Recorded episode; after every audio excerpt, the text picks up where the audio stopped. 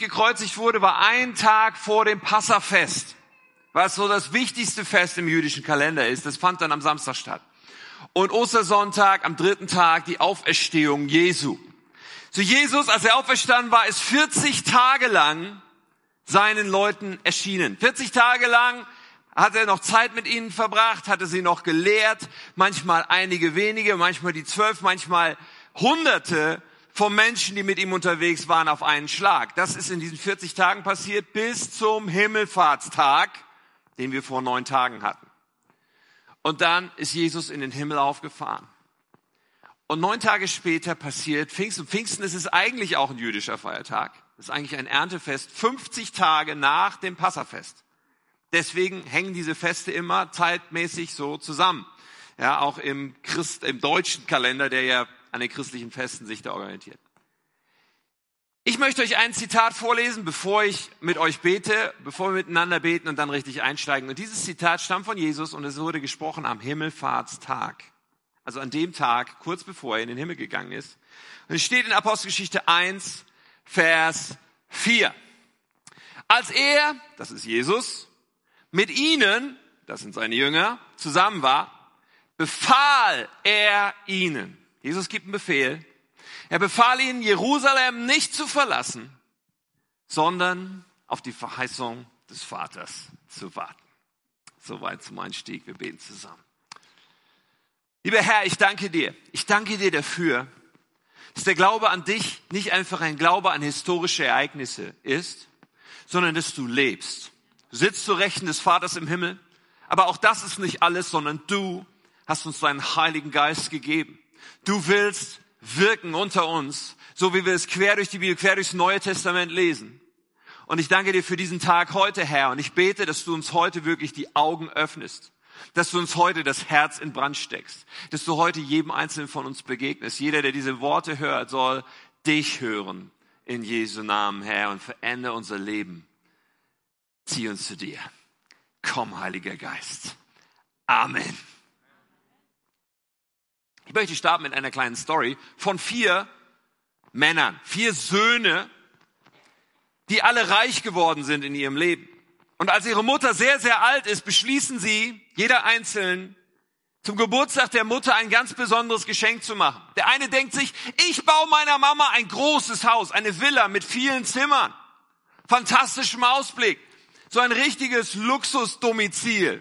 Gesagt, getan und er schenkt ihr das zum Geburtstag. Der zweite Sohn sagt, sagt sich so, ach, ich kaufe meiner Mutter so ein richtig hammer, geniales Auto. So Mercedes, AMG, GT, Cabrio, 600 PS. Und stellt ihr das vors Haus mit einer roten Schleife, schenkt ihr das zum Geburtstag. Der dritte Sohn sagt sich, na, ich mach so ein ich, ich richte ihr ein Heimkino ein, 50 Sitzplätze, Dolby Surround, die feinste Anlage, das genialste, was du überhaupt nur auf dem Markt kriegen kannst, sodass sie richtig nice da Filme gucken kann. Und der vierte Sohn sagt sich, nee, nee, ich weiß, dass meine Mutter gerne die Bibel liest und dass sie nicht mehr so gute Augen hat. Und so findet er jemanden, der äh, ihm sagt, hey, wir haben hier einen Papagei, der wurde zehn Jahre lang trainiert von 20 Pastoren, der kann die ganze Bibel auswendig aufsagen. Und er wendet ein Vermögen auf, um diesen Papagei zu kaufen, der nun seiner Mutter immer die Bibel zitieren soll. Ein fantastisches Tier. Ein paar Tage nach dem Geburtstag erhalten sie alle einen Brief von ihrer Mutter. Der erste Sohn bekommt den Brief, wo drin steht, oh danke mein Sohn, dass du mir das Haus geschenkt hast. ist wirklich lieb von dir, ich weiß das zu schätzen. Nur weißt du, ich bin ja schon alt, ich wohne eigentlich nur in einem Zimmer, die anderen muss ich auch alle sauber halten, also ich weiß noch nicht so recht, aber trotzdem danke. Der zweite Sohn bekommt einen Brief, ha, danke für das Auto, das ist ja wirklich ja so ein schnittiges Auto und so weiter, aber du weißt ja, ich kann nicht mehr so gut schauen. Meine Augen sind nicht mehr so gut, ich kann eigentlich nicht mehr Auto fahren. Aber trotzdem danke. Der dritte Ah, danke für das Kino, auch das, ich weiß es zu schätzen, ist sehr lieb von dir. Aber weißt du, ich bin sehr alt, meine Freunde sind schon alle gestorben und so ganz alleine in diesem Kino zu sitzen mit 50 Plätzen, das macht mir irgendwie keinen Spaß. Aber trotzdem danke dir. Und dann der vierte Sohn. Und sie beginnt den Brief und schreibt, oh mein geliebter Sohn, du kennst mich. Du weißt, was mir gut tut. Du weißt, was ich brauche. Du weißt, was mein Herz erfreut. Danke für das Hühnchen, es hat so gut geschmeckt.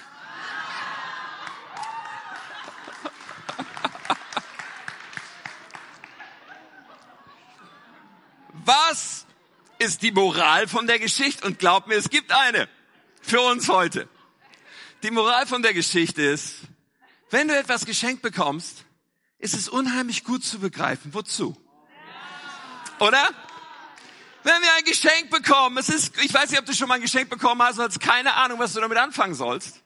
Das ist so ein bisschen peinlich. Es ist gut zu verstehen, wozu. Und wir sind ziemlich gut. Wir, wir Menschen sind manchmal ziemlich gut, irgendwie durcheinander zu kriegen, wozu bestimmte Dinge da sind. Im christlichen Kalender, unsere Feste, sie haben alle zu tun mit einem Geschenk. Aber wir haben manchmal ziemlich stark aus den Augen verloren, wozu eigentlich. Bei Weihnachten, ich meine, da geht es darum, Gott wurde Mensch, er schenkt sich uns und wir machen irgendwie so eine Konsumorgie daraus in unserer Gesellschaft. Oder Ostern, ich meine, da geht es darum, dass Jesus gestorben ist und auferstanden ist und uns die Erlösung schenkt. Und wir machen so ein Hasen- und Eierfest draus. Und bei Pfingsten, da sind wir dann ganz verwirrt. Da denken wir, ja super, da sind uns so ein paar Feiertage geschenkt, da können wir dann in Urlaub fahren. Und das trifft auch nicht ganz den Punkt, ehrlich gesagt, was uns an diesem Tag geschenkt wurde. Meine Message heute heißt Pfingsten, wozu eigentlich? Pfingsten, wozu eigentlich? Und es ist so wichtig, so entscheidend zu verstehen, wozu feiern wir das? Worum geht es da eigentlich? Was ist hier entscheidend bei diesem Geschenk zu Pfingsten? Und wir haben vorhin gelesen, Jesus, er gibt seinen Jüngern einen Befehl. Ganz zum Schluss, kurz bevor er in den Himmel geht, er gibt ihnen einen Befehl. Nicht er bittet sie, nicht er macht einen Vorschlag. Nein, nein, er befiehlt etwas. Und sein Befehl lautet, wartet! Wartet! Wartet hier in Jerusalem. Nun, wir müssen uns klar machen, Jesus hatte dreieinhalb Jahre damit verbracht, seine Jünger auszubilden. Dreieinhalb harte, schwierige, aber auch schöne Jahre, dreieinhalb Jahre, wo er in sie rein investiert und ihnen alles beizubringen versucht, was sie wissen müssen weil er hatte von vornherein gesagt, hey, ich mache euch zu Menschenfischern, ich habe was vor mit euch. Da gibt's einen, einen Auftrag, da gibt's etwas, was daraus werden soll. Dann Kreuzigung, Auferstehung, nochmal 40 Tage. 40 Tage, die er mit ihnen verbringt. 40 Tage, wo er zu ihnen spricht, wo er nochmal so vieles reinlegt, nochmal sagt, wo, was so wichtig ist. Und eigentlich sollte man doch sagen, okay, wenn Jesus jetzt in den Himmel geht, dann spucken wir die Hände und legen los. Ist doch alles klar. Jesus hat es doch so oft gesagt. Wir wissen doch, was wir jetzt tun sollen. Wir wissen es doch. Aber er befiehlt ihnen, wartet. Auf was? Auf die Verheißung des Vaters. Auf ein Versprechen, was Gott schon gegeben hat. Okay, was meint er damit? Ähm, und das sagt er dann im nächsten Satz. Er sagt dann in Vers 5, Johannes, Johannes der Täufer, jemand, der vor Jesus oder teilweise parallel gelebt hat, auf Jesus hingewiesen hat. Johannes hat in Wasser getauft. Ihr aber, sagt Jesus ihnen, sollt mit dem Heiligen Geist getauft werden, nicht lange nach diesen Tagen. Also das, was Gott schenken will, das, worauf sie warten sollen, ist der Heilige Geist. Getauft zu werden im Heiligen Geist. Okay. Und sie, sie beherzigen, das ist nicht selbstverständlich, wenn man so die Evangelien liest, nicht selbstverständlich, dass sie tun, was Jesus ihnen sagt, aber tatsächlich, sie beherzigen, was er ihnen sagt. Sie bleiben in Jerusalem, sie treffen sich jeden Tag und sie sind zusammen und sie beten und was weiß ich und, und denken irgendwie scheinbar, okay, jetzt warten wir halt. Jetzt warten wir auf die Verheißung des Vaters gemeinsam. Und Tag um Tag vergeht, bis diese neun Tage rum sind, bis das jüdische Pfingstfest gekommen ist. Und dann berichtet die Apostelgeschichte im zweiten Kapitel Folgendes. Am Pfingsttag waren alle versammelt, alle Christen, 120 steht im Kapitel vorher, vielleicht waren es noch mehr. Plötzlich ertönte vom Himmel ein Brausen, wie das Rauschen eines mächtigen Sturms und erfüllte das Haus, in dem sie versammelt waren. Dann erschien etwas, das aussah wie Flammen, die sich zerteilten wie Feuerzungen, die sich auf jeden einzelnen von ihnen niederließen, und alle Anwesenden wurden vom Heiligen Geist erfüllt und fingen an, in anderen Sprachen zu sprechen wie der Heilige Geist es ihnen eingab. Hier passiert das, was Jesus angekündigt hat. Hier erleben sie es an diesem Pfingsttag. Und ganz ehrlich, die Beschreibung ist so ein bisschen crazy, oder? Also ich meine da ein Wind und Feuer, Feuerzungen, die sich zerteilten und dann fangen die alle an, in irgendwelchen Sprachen zu sprechen, also Sprachen, die sie eigentlich gar nicht sprechen können, die ihnen keiner beigebracht hat. Sie sprechen in irgendwelchen anderen Sprachen. Das wäre so, als würde ich plötzlich anfangen, Chinesisch zu sprechen, obwohl ich keine Ahnung von Chinesisch habe.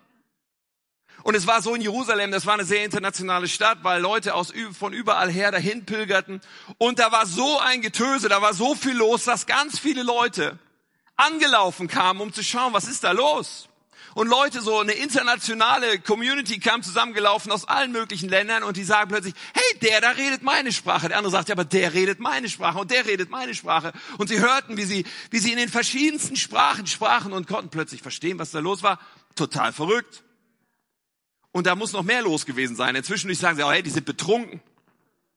Also keine Ahnung. Ich meine, jemand, der betrunken ist, der, der spricht nicht nur eine andere Sprache. Irgendwie scheint da noch mehr abgegangen zu sein. Es war ziemlich, ziemlich verrückt. Und wenn man die Apostelgeschichte weiterliest, kommt ja noch eine Menge mehr an verrückten Sachen, oder?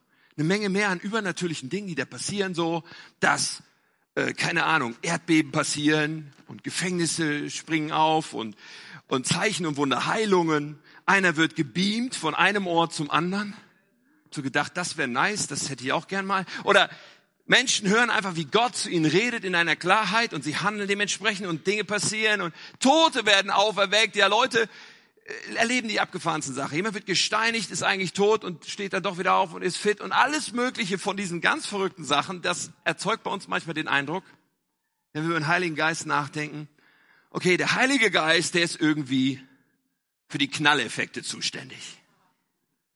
Ha, der Heilige Geist, der macht immer so verrückte Sachen. So, wo wir alle denken, was ist nun los? Und das erzeugt zweierlei Reaktionen. Das spaltet uns Christen manchmal so ein bisschen in zwei Reaktionen. Es gibt die Christen, die dann sagen, oh super, das will ich auch mal erleben. Oh Gott, kannst du das auch mal mit mir machen so? So irgendwas total abgefahrenes. Weil dann mein kleines, kleines Ich in mir weiß, dass du tatsächlich real bist. Und das würde ich ja so gerne noch irgendwie noch viel sicherer wissen. Deswegen kannst du nicht auch mal so was Knalliges machen, einfach nur damit ich mich gut fühle, wenn wir ganz ehrlich sind. Und dann gibt's die anderen Christen, die sagen, oh, hu, das ist mir zu heiß. Das ist mir unheimlich. Da halte ich lieber ein bisschen Abstand. Also ganz ehrlich, so mit, mit solchen komischen Sachen und so, ich bin mir nicht so sicher. Ich habe Angst. Und auch sonst im Umgang mit dem Thema hat sich in der Christenheit so etwas entwickelt, was ich mal zwei Extreme nennen will. Es gibt die Christen, die einerseits sagen, ah, so wie das da beschrieben ist in der Apostelgeschichte, das ist vorbei. Das war im ersten Jahrhundert. Das hatte ganz bestimmte Gründe und die hatten ja auch das Neue Testament auch nicht so wie wir und so weiter und bis das dann entstanden ist und überhaupt und aus irgendwelchen Gründen, die wir auch nicht so richtig erklären können, aber letztendlich, das passiert heute nicht mehr, das ist vorbei. Und am anderen Ende des Spektrums sind dann die, die sagen, okay, es kommt auf die Knalleffekte an. So für die scheint alles, was zählt, sind die Effekte, dass irgendwie es raucht und qualmt und daran wird alles gemessen. Dass da Wunder passieren und alles mögliche abgefahrene und das schaue ich mir an und, und dann, wenn ich das nicht irgendwo finde, dann renne ich halt zum nächsten Ort und pilger dahin. Und beide Extreme sind nicht biblisch. Und beide Extreme sind auch nicht gesund. Lass mich das sagen. Aber es gibt etwas, was in der gesunden, in der biblischen Mitte liegt, womit wir uns heute beschäftigen wollen. Denn der Heilige Geist will immer noch so wirken, wie uns das im Neuen Testament berichtet ist. Daran hat sich nichts verändert. Und die Apostelgeschichte beschreibt nicht irgendetwas, was wir so nostalgiemäßig uns anschauen und sagen, ach damals, das war ja schön, sondern die Apostelgeschichte beschreibt eigentlich Christsein, wie es sein sollte. Die Apostelgeschichte ist Vorbild, ist ein Stück weit Maßstab eigentlich für uns. Ist Maßstab für das, was abgehen kann und sollte. Und da müssen wir genau hinschauen. Ich glaube zugleich, dass es nicht in dem Sinne zu verstehen ist, dass wir auf die Knalleffekte schielen und dass wir dann als Christen komisch werden und auch Außenstehende denken, was ist das für ein verrückter Haufen? Dass das irgendwie so das höchste aller Gefühle ist. Nein, nein, weil das ist eigentlich nicht der wahre Hintergrund und wir werden das anschauen. Beide Extreme sind ungesund. Aber eins müssen wir verstehen, eins glaube ich, ist gut, wenn wir die Apostelgeschichte anschauen, direkt am Anfang das wahrnehmen. Okay, hier sind Christen, die hatten den besten Lehrer, den man nur haben kann. Dreieinhalb Jahre mit Jesus Christus. Also, die haben wirklich alles gehört, was man wissen muss. Und trotz dieser dreieinhalb Jahre plus die 40 Tage, trotzdem, sagt Jesus, wartet. Und ich kann nur einfach sagen, okay, wenn die das nötig hatten, ich auf jeden Fall. Wenn die nötig hatten, was Jesus ihnen sagt, worauf sie warten sollen, dann bin ich hier und sage, ich auf jeden Fall. Weil ich weiß garantiert nicht so viel wie die. Ich habe garantiert nicht so viel in meiner Rübe, wie die hatten nach dreieinhalb Jahren mit Jesus. Also wenn die das brauchen, ich auf jeden Fall. Und Jesus sagt immer wieder Dinge wie, oder Johannes der Täufer schon über Jesus, er sagt, nach mir wird einer kommen, der wird euch mit Heiligem Geist und mit Feuer taufen. Jesus sagt an einer Stelle, ich bin gekommen, um ein Feuer auf der Erde anzuzünden und ich wünschte, es wird schon brennen. Und dann zu Pfingsten passiert das. Diese ersten Christen werden buchstäblich in Brand gesteckt. Und da ist eine Leidenschaft, da ist etwas in ihnen passiert, was so viel verändert, dass sie sagen, von jetzt an bin ich bereit, mein ganzes Leben dafür einzusetzen. Und zwar buchstäblich. Viele von ihnen haben ihr Leben gelassen für dieses Evangelium. In ihnen war etwas passiert, sodass sie sagen, dafür gebe ich jetzt alles. Und die krassesten Sachen passieren. Der Petrus, der kurz paar Wochen vorher noch Jesus verleugnet hatte, trotz seiner großen Klappe. Er hat plötzlich den Mut, vor Tausenden vor Menschen zu stehen, die nämlich zusammengelaufen kommen an diesem Pfingsttag und zu predigen. Und 3000 Menschen kommen zum Glauben. Und die abgefahrensten Sachen passieren dann in der Folge. Aber diese Menschen, sie haben ein Feuer, sie haben ein Brennen, sie sind angezündet mit der Leidenschaft für Jesus zu leben und rein und heilig und so zu leben, dass sie Gott widerspiegeln mit ihrem Leben, keine Kompromisse mehr zu haben in ihrem Lebensstil. Es ist etwas mit ihnen passiert und ich kann nur sagen, wir brauchen dieses Feuer. Wir brauchen Pfingsten. Nur damit wir die richtige Perspektive aber nun haben.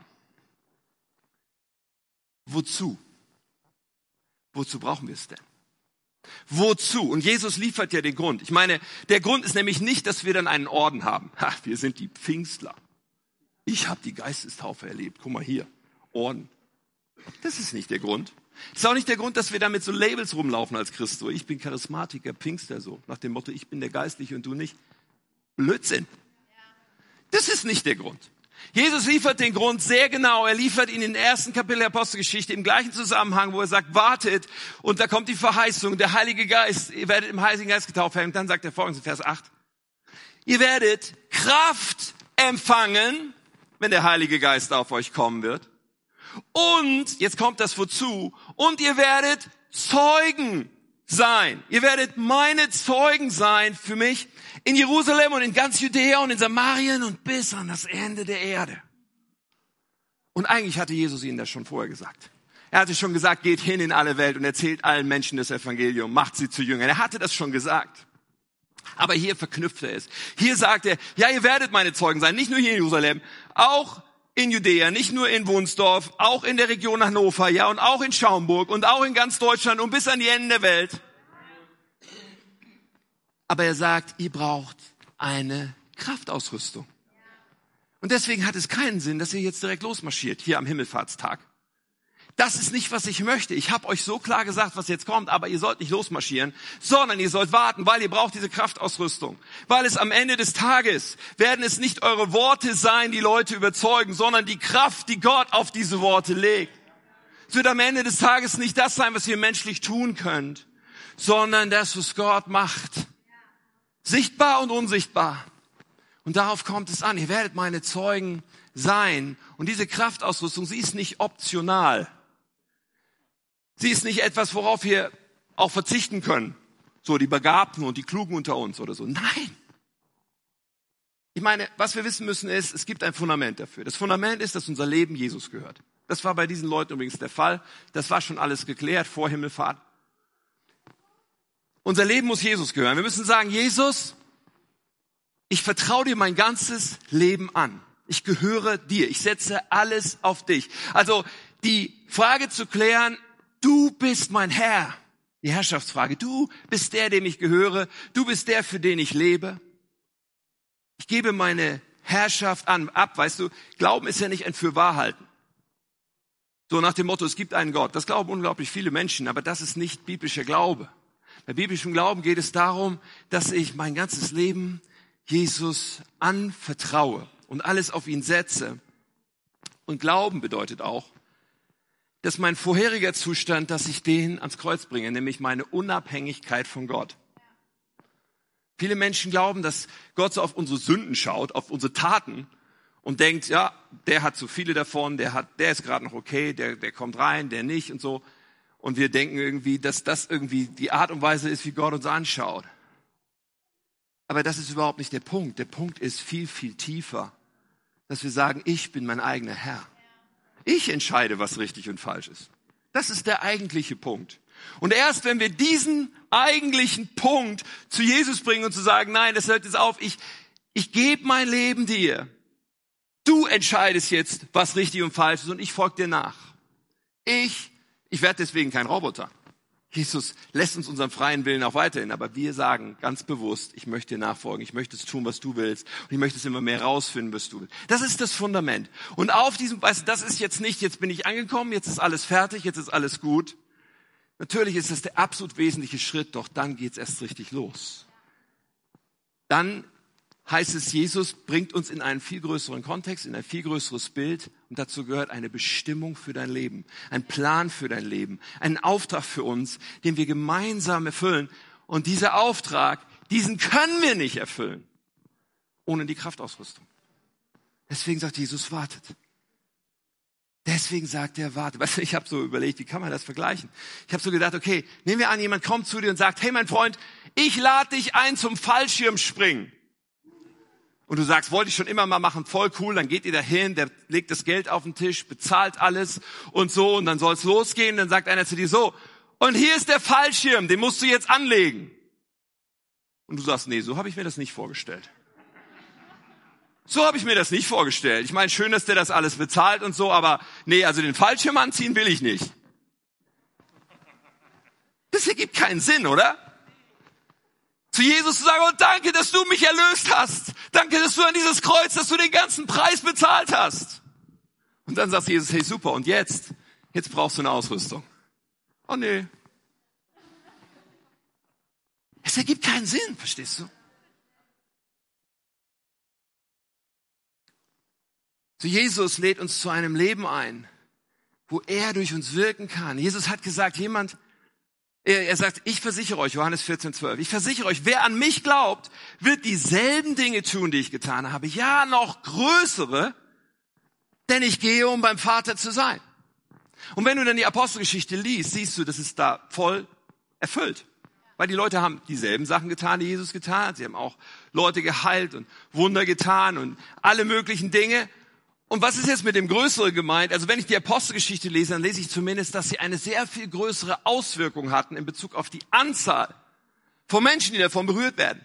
Weil direkt am ersten Tag kommen 3000 Menschen zum Glauben. Es dauert nur kurze Zeit, dann ist diese Gemeinde schon angewachsen auf 10.000 Menschen. Die Auswirkung ist so viel größer. Und wenn ich das sehe, was ich in der Apostelgeschichte als Vorbild für Christsein für uns lese, dann sage ich, okay, da gibt's noch so viel Luft nach oben für alle von uns. Ich brauche Pfingsten. Ich brauche die Kraftausrüstung. So. Der Kern, glaube ich aber, der Berichte, die wir dann lesen in der Postgeschichte, der Kern sind nicht die Heilung, sind nicht die Wunder, sind nicht die Totenauferweckung, sind nicht all diese fantastischen Dinge, von denen wir da lesen, sondern der Kern des Ganzen ist, Menschen, die zum Glauben kommen. Menschen, die zum Glauben kommen, und zwar in großer Zahl. Und das steht immer wieder dort, zum Beispiel in äh, Apostelgeschichte 2, 47. Jeden Tag fügte der Herr neue Menschen hinzu, die gerettet wurden. Jeden Tag. Und das ging rasant. Wie gesagt, 3000 am Anfang, 10.000 schon einige wenige Zeit später im vierten Kapitel. Wow! Und immer wieder lesen wir, wie viele Menschen zum Glauben kommen. Im Neuen Testament, diese kurze Zeitspanne, die das abdeckt, lesen wir schon von 27 Gemeinden, die gegründet worden sind. Und wir wissen aus der Kirchengeschichte oder aus, aus Überlieferung, dass allein im ersten Jahrhundert gab es schon mehrere hundert Gemeinden, die entstanden sind. Und wenn wir dann 2000 Jahre vorspulen und sehen, wie sehr das Christen, der christliche Glaube und diese Botschaft diesen ganzen Erdball geprägt hat, sagen wir ja, das ist, was, was wirklich ausgelöst worden ist. Die Dynamik, darum geht es. Das ist das wahre Wozu. Ja, dass der Heilige Geist jemand heilt, ist etwas Wunderschönes. Aber weißt du was? Der stirbt später trotzdem. Ganz ehrlich. Ich habe schon eine Menge Menschen gesehen, die geheilt worden sind oder getroffen und so weiter. Aber die sterben alle trotzdem. Weil das ist nur vorübergehend. Das ist ganz nett für uns. Aber Gott hat eine andere Perspektive. Gottes Perspektive ist die Ewigkeit und ob Menschen gerettet sind, ob Menschen ihn kennen. Das ist, worum es eigentlich geht. Wir sehen normales Christen in dieser Apostelgeschichte. Menschen, die bereit sind, alles zu geben. Menschen, die bereit sind, ihr, ihr Leben zu geben für diese beste Botschaft. Und ich wünsche mir das so für jeden von uns, dass wir uns heute ausstrecken und sagen, Heiliger Geist, ich brauche dich. Ich will das auch. Ich möchte erfüllt sein mit dem Heiligen Geist. Und zwar nicht für Knalleffekte. Nicht damit mein kleines Ego sagen kann, ich habe auch mal ein Wunder erlebt. Nein sondern damit Menschen das Evangelium von Jesus hören, damit Menschen in, in Kontakt kommen, in Beziehung kommen mit Jesus Christus. Darum geht es eigentlich. Ich kann nie begreifen, wie, wie jemand in einem Gottesdienst sein kann, wo Menschen ihr Leben Jesus geben und anschließend sagen kann, er hat der Heilige Geist nicht gewirkt. Weil das ist das, was der Heilige Geist, das, das ist ihm am allerwichtigsten. Er wirkt auf vielfältige Art und Weise, keine Frage. Und ich möchte all das. Aber dass Menschen zum Glauben kommen, ist das, worauf es ihm so sehr ankommt. So, ich dachte vielleicht, ist es hilfreich, wenn ich einfach ein bisschen erzähle von mir.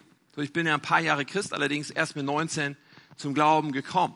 Ich dachte, vielleicht ist es hilfreich, wenn ich mal so meinen Weg ein bisschen erzähle. Aber in meinem Leben, gut, die ersten zwei Jahre ungefähr meines Christseins waren noch relativ holprig, viele Dinge unklar. Ich habe dann mehr und mehr irgendwann geschnallt, okay, ich will wirklich in allem Jesus vertrauen. Ich will ihm alle Bereiche meines Lebens unterstellen. So je mehr diese Herrschaftsfrage klar war in meinem Leben, desto mehr nahm mein Glaube auch Fahrt auf und nahm das, was ich mit Gott erlebt habe, Fahrt auf. Und so nach drei Jahren oder vier, ich weiß nicht, dann begann ich auch festzustellen, okay, da gibt's den Vater und den Sohn. Jesus Christus und Gott im Himmel. Aber was ist eigentlich mit dem Heiligen Geist? Ich habe bin zum Glauben gekommen in einer Gemeinde, in einem Umfeld, wo die Menschen Jesus geliebt haben. Das ist klasse und ich werde dieser Gemeinde immer dankbar dafür sein, dass sie so eine wichtige Rolle gespielt hat, dafür, dass ich zum Glauben gekommen bin. Jedoch vom Heiligen Geist wurde da nie geredet. Und dann habe ich so gedacht, und, und nicht nur nicht geredet, sondern es ist auch auf Nachfrage oder so, die konnten mir nicht, also ich habe da keine Leute gekannt, die mir hätten erklären können, was los ist. So, ich habe das irgendwie aber wahrgenommen, dann habe ich, irgendwann habe ich angefangen, viele Bücher zu lesen Biografien von irgendwelchen Leuten, die haben dann so Sachen erzählt, dass der Heilige Geist dies und jenes und dass sie das gemacht haben. Ich dachte, krass. Aber festgestellt, in der Bibel steht das ja auch so drin.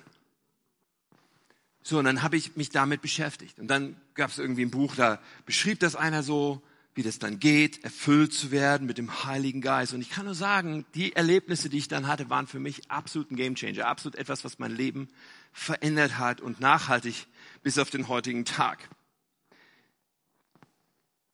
Damals kannte ich zum Beispiel so gut wie gar nicht, dass Leute zum Glauben kamen. Also ich war irgendwie keine Ahnung, wie das passieren konnte, dass ich da zum Glauben kam, weil es passierte eigentlich so gut wie nie. Aber ich las diese Bücher dann später und verstand irgendwie, okay, da gibt es etwas, das nennt Jesus und andere nennen es die Geistestaufe, Taufe im Heiligen Geist. Und irgendwie ist das wohl etwas, was Gott eigentlich jedem schenken möchte. Das wurde dann auch so im Buch da erklärt. Und letztendlich auch nicht etwas, was nur ein paar Christen kriegen, so ein paar besondere oder sowas. Nein, nein, jeder darf Gott darum bitten. Und es ist auch genauso einfach.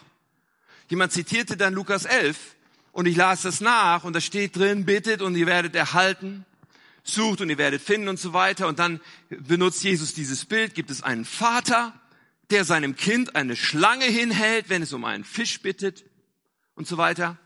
Nö, natürlich nicht. So, und was will er damit sagen? Hat er dann hinterher, im letzten Vers sagt er, wenn aber selbst ihr sündigen Menschen wisst, wie ihr euren Kindern Gutes tun könnt, wie viel eher wird euer Vater im Himmel denen, die ihn bitten, den Heiligen Geist schenken? Das ist ziemlich klar. Okay, ich kann den Vater bitten und ich krieg nicht was anderes. Ich sag nicht, gib mir deinen Heiligen Geist und anschließend kriege ich irgendwas Komisches, Schlechtes. Nein, ich krieg was Gutes. Ich krieg den Heiligen Geist. Wie viel mehr bitte? So, das hatte ich verstanden. Okay, ich muss eigentlich irgendwie auch nur einfach darum bitten. Dann, was ich auch verstanden habe, dann so, während ich mich damit beschäftige, ist, okay, da gibt es so etwas, das geht damit einher. Wenn ich Gott bitte um diese Taufe im Heiligen Geist, dann geht damit etwas einher, nämlich, dass ich eine Gebetssprache geschenkt bekomme. Also überall in den Berichten und so weiter war das so. Das war eine, wenn ich die Apostelgeschichte lese, immer wieder ist dieser Zusammenhang da. Nicht nur zu Pfingsten, das haben wir vorhin gelesen, in Apostelgeschichte 2, Vers 4, wo es heißt, alle Anwesenden wurden vom Heiligen Geist erfüllt und fingen an, in anderen Sprachen zu sprechen, wie der Heilige Geist es hineingab. Ich dachte, komisch. Also ich war so gemischt aus fasziniert und verwirrt. Aber wenn man dann so weiterliest, und das kommt noch ein paar Mal, eine Stelle habe ich euch noch mitgebracht, Apostelgeschichte 10, da ist Petrus im Haus des Cornelius, und da heißt es, während er sprach, kam der Heilige Geist über alle, die seine Botschaft hörten. Das waren Heiden, die da saßen in diesem Haus. Und die jüdischen Gläubigen, die mit Petrus gekommen waren, staunten darüber, dass Gott auch Nicht-Juden den Heiligen Geist schenkte. Denn, woran erkannten sie das? Woran stellten sie das fest? Denn sie hörten sie in, einer, in anderen Sprachen reden und Gott loben. Und in der Tat kann man sagen, das ist komisch. Aber wir können nicht daran vorbeigehen, dass es so präsent ist im Leben dieser ersten Christen. Nun, dann saß ich also zu Hause auf meinem Sofa, dachte, hey, das mit der Geht-Spätsprache, je mehr ich mich damit beschäftige, das ist ja voll cool. Es ist zwar so, dass ich eine Sprache spreche, die ich eigentlich gar nicht spreche, sprich, die ich auch nicht verstehe, aber der Heilige Geist spricht in dem Moment. Das heißt, er formuliert Worte. Das wiederum heißt, wenn ich bete in einer anderen Sprache, die er mir gibt, dann bete ich 100% den Willen Gottes. Also ganz ehrlich, bei meinen Gebeten auf Deutsch bin ich da manchmal nicht so ganz sicher. Aber wenn ich in Sprachen bete, dann weiß ich, okay, das ist der Wille Gottes. Also ich dachte, das ist irgendwie eine coole Sache. Also ich will das. Und dann saß ich zu Hause in meinem Wohnzimmer auf meinem Sofa und dachte, okay, wenn das so ist, wie die hier alle schreiben, dann kann ich Gott jetzt einfach darum bitten und dann kann ich anfangen. Also, gebete. Was weiß ich, so in der Art, Vater im Himmel, danke dir und so weiter. Gib mir diese Taufe im Heiligen Geist. Tauf, erfüll mich mit deinem Heiligen Geist und schenk mir auch diese Gebetssprache, diese Fähigkeit, in Sprache zu beten. So, ich habe irgendwie da gebetet und alles, was mir einfiel, in dieses Gebet reingepackt. Und irgendwann habe ich Amen gesagt. Und dann dachte ich so, so jetzt müsste ich eigentlich loslegen können. Was ich auch verstanden hatte in dem Moment war, naja, das ist jetzt nicht so, dass der Heilige Geist jetzt so kommt und meinen Kiefer bewegt. So. Das muss ich schon selber machen. Das war mir klar. Aber äh, also ich saß da ganz alleine. Ich sagte, okay, jetzt kannst du anfangen. Dann saß ich da so und habe sogar so Kuh, Scha. Und dann habe ich gedacht, ah nee, also also ehrlich, das ist ja das ist ja so komisch. Ah, nee, also ich weiß auch nicht. Und habe sie das eingelassen. Und ich kannte keine Menschenseele, die ich hätte fragen können nur autodidaktisch in Büchern gelesen. Ich dachte, das ist so komisch, mein Verstand war so Alarm, Alarm, Alarm. Was du machst, ist komisch. Später habe ich begriffen, okay, mein Verstand ist auch gar nicht gefragt in dem Moment. Die Bibel sagt das ziemlich klar in 1. Korinther 14, 14. Paulus schreibt da, wenn ich in einer Sprache bete, so betet mein Geist. Aber mein Verstand ist fruchtleer. So mein Verstand, der hat gar nichts damit zu tun in dem Moment, sondern mein Geist betet, erfüllt vom Heiligen Geist, in einer Sprache, die er mir schenkt, und mein Verstand denkt, komisch. Und dann, einige Monate später, traf ich auf einen Christen, wo ich wusste, geistlicher Leid, ich wusste, okay, den kannst du danach fragen. Der weiß ja was drüber. Und kurz bevor ich das fragen wollte, fragt er mich, wie sieht das eigentlich bei dir aus mit dem mit, mit, bist du im Heiligen Geist getauft? Betest du in Sprachen? Ich sagte, hey, das wollte ich genau fragen. Und dann hat er für mich gebetet. Und nachdem wir uns, er hat für mich gebetet und an diesem Abend habe ich dann losgelegt. Hat einfach nochmal für mich gebetet und ich habe Gott da erlebt und habe dann losgelegt, auch während er dann noch am Beten war, losgelegt, in dieser Gebetssprache zu beten. Ich bin überzeugt, ich hätte auch ein halbes Jahr vorher loslegen können. Mein Verstand hat mir nur so sehr im Weg gestanden. Aber an dem Abend war irgendwie, war, war mir klar, ich kann jetzt einfach anfangen. Dann habe ich in Sprachen gebetet.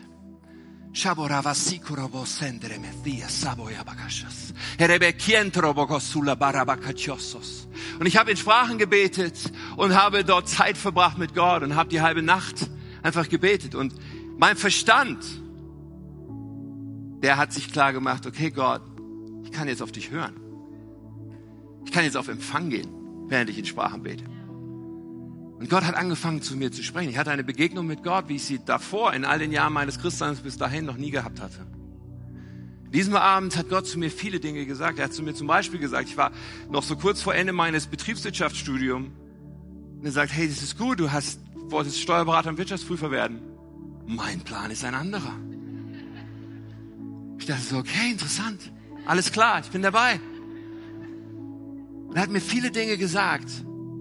Und vieles, so vieles hat sich verändert. Als ich nächsten Morgen, als ich die Bibel aufgeschlagen habe, ich dachte, das, das war so, so ganz anders lebendig für mich. Total krass. Und in so vielen Situationen in den Jahren, wo ich vielleicht verzweifelt war, wo ich nicht wusste, wie es weitergeht und einfach angefangen habe, in Sprachen zu beten und in Sprachen zu beten, in Sprachen zu beten und ein übernatürlicher Friede mich erfüllt hat. So viele Situationen, wo, wo man gebetet hat, ich immer wieder bete ich für Menschen, dass sie geheilt werden. Werden alle geheilt? Nein. Aber immer wieder diese Situation erlebt, wo Gott zu mir sagt, und jetzt darfst du dieser Person sagen, sei geheilt in Jesu Namen. Wo dieser Impuls da war und ich das zuspreche, habe ich Heilung erlebt. Und alle möglichen Dinge. Und das Beste von allem, es begann zu passieren, was ich bis dahin nicht persönlich erlebt hatte. Menschen kamen zum Glauben an Jesus. Wir hatten schon dann irgendwie, ich weiß nicht genau wie viel später, wir hatten jedenfalls geplant, einen Urlaub zu machen mit anderen Studenten und jungen Erwachsenen, so Leute in unserem Alter. Wir waren eine Gruppe von Christen und wir dachten, okay, wir laden unsere Freunde ein, mit uns in Urlaub zu fahren. Und ja, wir haben diese Hoffnung, dass wenn wir zwei Wochen mit denen in Spanien abhängen, dass die an uns irgendwie sehen, hey, die haben was, was wir auch brauchen. Und so sind wir mit fast 20 Leuten nach Spanien gefahren. Ungefähr ein Drittel der Leute waren keine Christen. Wir sind da hingefahren, haben diesen Urlaub dort verbracht und ich habe ganz oft gebetet. Und ganz oft, wenn ich alleine mal irgendwie spazieren gegangen bin, so habe ich in Sprachen gebetet. Und dann haben wir Gespräche geführt und diese Gespräche waren so anders als die Gespräche, die ich vorher hatte. Vorher habe ich auch mit Mitstudenten stud äh, diskutiert. Über Gott und so, über die Bibel. Versucht sie zu überzeugen. Und das ging so und das ging so und immer so. Man hat den ganzen Abend geredet, aber anschließend war nichts anders. Aber in diesem Urlaub zum Beispiel habe ich in Gesprächen gemerkt, wie etwas hier reingeht bei Leuten. Und die Leute, die da mit waren, meines Wissens alle, entweder während dieses Urlaubs oder dann in der Folge kurz danach eine Entscheidung getroffen, ihr Leben Jesus zu geben. Bin mit einem immer noch eng befreundet, der in Bremen in eine tolle Gemeinde geht und Jesus dient. Und das ich merkte einfach, das macht den ganzen Unterschied. Auf allen Ebenen meines Lebens macht es die, den ganzen Unterschied, ob diese Kraftausrüstung da ist. Ich bin eigentlich kein anderer geworden, aber Gott konnte anders sprechen und wirken.